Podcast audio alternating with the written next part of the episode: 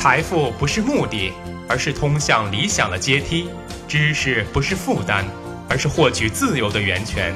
财富知识可以简单说，让我们一起收听宣讲财富。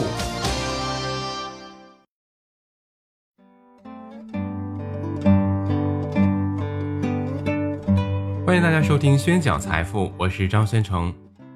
最近中央二台采访了一位期货界的投资大佬傅海棠。为什么央视要采访他呢？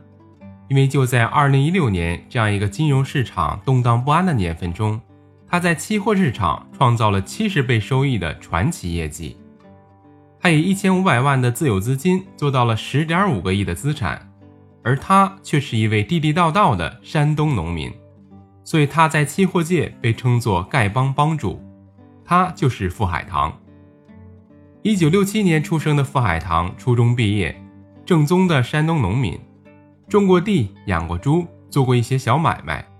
三十三岁那年呢，他的人生迎来了转变，他开始做起了期货，从五万块钱起家，亏了再借钱，起起伏伏呢，交了十几万的学费。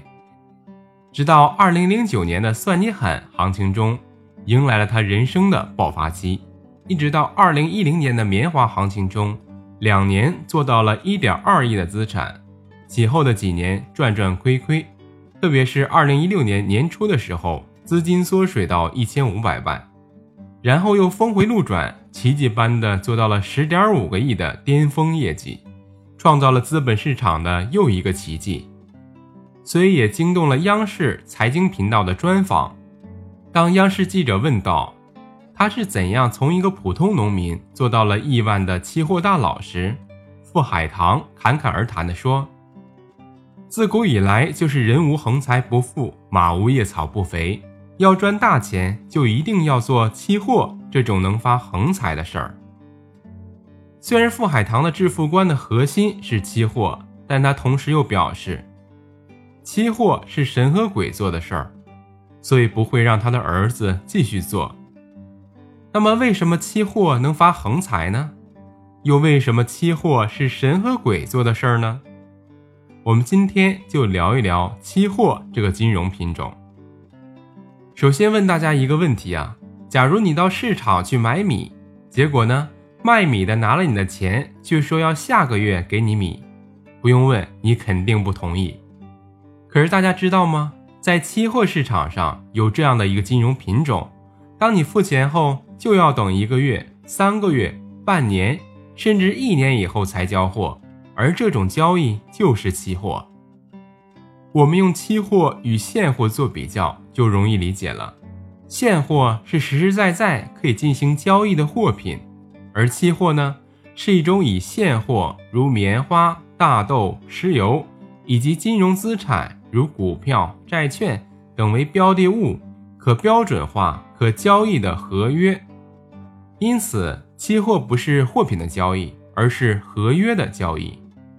最初的期货交易是双方口头上定在将来某一个时间交收这些谈妥的货品，后来交易范围呢日益扩大，简单的口头承诺呢被逐渐的正规的书面合同合约所取代了。大家发现，在频繁的合约交易中，由于价格、利率、汇率的波动，合约本身就有了价差，通过买卖合约就产生了利润。根本不用等到货品交割时才获利。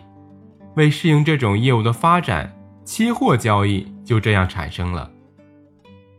所以，期货交易呢，有两类人在做：一种是套期保值的原材料买家，一种就是纯粹的投机者。我们先说第一种，原材料买家。这种人呢，一般都是从国外进口原材料，因为运输时间长。为了避免交货时原材料成本的波动，就会在买进原材料的同时，在期货市场做相反的交易来锁定价格，俗称套期保值。举例来说，你花五千元从巴西进口了一吨大豆，要一个月的海运时间才能到货。为了避免这个时间内大豆价格的下跌而造成的亏损，你就可以在期货市场借一吨大豆的合约。按照现价卖掉，得到五千元的现金。而合约时间呢是一个月后交给交易所。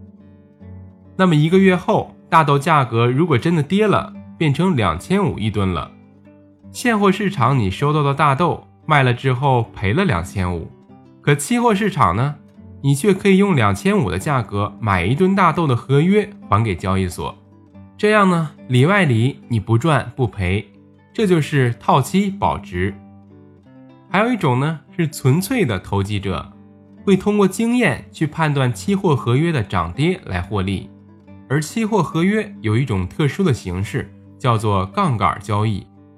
根据投资者的资历不同，交易所会给投资者开通一至二十倍不等的杠杆。也就是说，交易者用五十万元的资金作为担保，也就是保证金，保证价值一千万元的合约的价格变化，所产生的盈亏呢，都由交易者的五十万元资金作为担保，资金呢就放大了二十倍。这就是所谓的杠杆效应，也就是保证金交易。那我们以刚才的大豆的例子来解释保证金交易。交易所呢，它不会平白无故的借给你大豆来卖，一定呢要交一定的保证金。例如五千元一吨的大豆，按照二十倍的杠杆，那么你只需要押两百五十元的资金，就可以借到一吨的大豆了。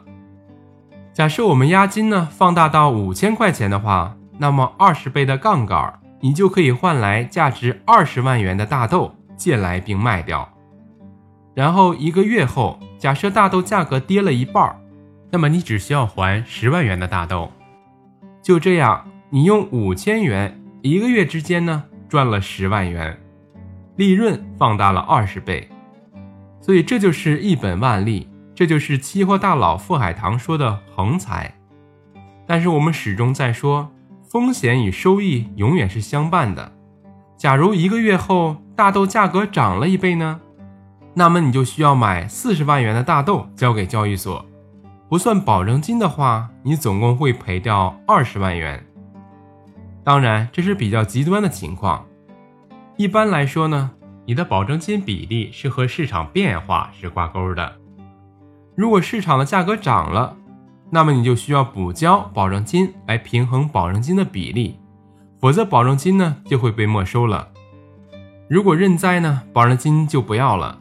如果想继续奋斗，那很有可能就发生了极端的情况，不但赔了保证金，还会背负高额的债务，甚至有的人绝望，因此而轻生。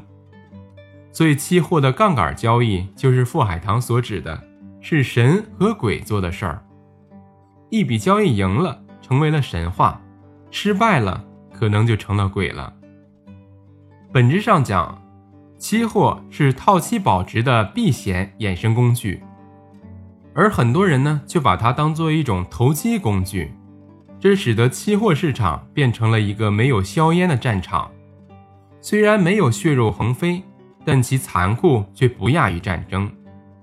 醉里挑灯看剑，梦回吹角连营，无处觅硝烟。而谈笑间，有人一战成名，有人功败垂成。就像傅海棠采访结束时说的话：“一旦你进入了期货行业，就注定了这一生的不平淡。”感谢大家收听，我是张宣成。